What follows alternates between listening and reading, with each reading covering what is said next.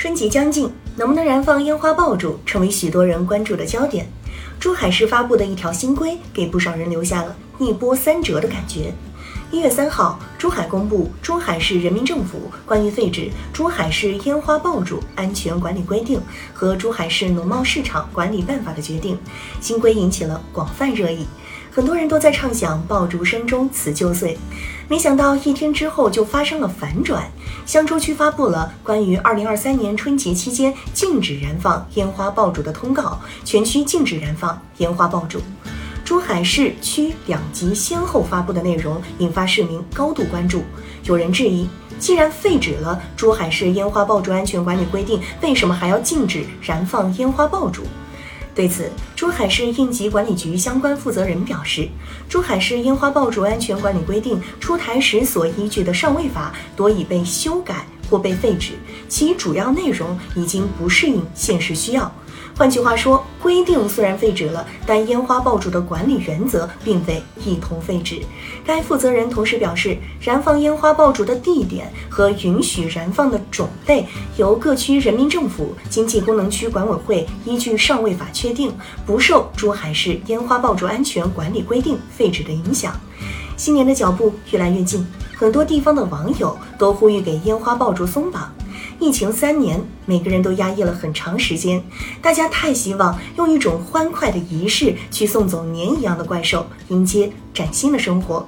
正因为如此，在后疫情时代第一个新年即将到来之际，燃放烟花爆竹的呼声特别强烈。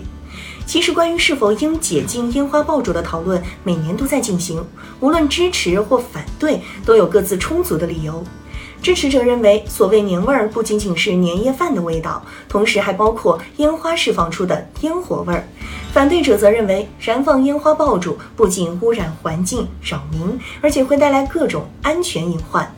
坦白说，这是一种很难产生结果的讨论。即使是过年的风俗习惯，不同的人也有不同的理解和取向。遑论作为年俗文化调剂品的烟花爆竹。不过，这显然不是一种必须分出胜负的零和博弈。如何倾听每一种声音背后所代表的诉求，并谋求不同群体之间的最大公约数，才是这种讨论的价值和意义所在。燃放烟花爆竹的地点和允许燃放的种类，由各区人民政府经济功能区管委会依据上位法确定。珠海市应急管理局相关负责人的这种解释，不仅强调了属地管理，而且确认了燃放烟花爆竹的原则，明确地点和种类。实际上，燃放烟花爆竹之所以遭受诟病，主要原因就在于燃放者缺乏公共意识，因此很容易侵害他人权益。在指定的时间和地点，有条件的为燃放烟花爆竹敞开方便之门，既可以满足部分人的心理诉求，也可以避免影响多数人的生活，何乐而不为呢？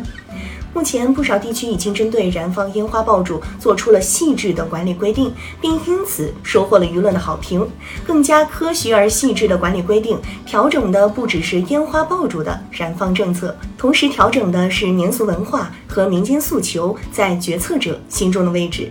相比起璀璨的烟花秀，这样的调整和变化，无疑是更加令人喜闻乐见的。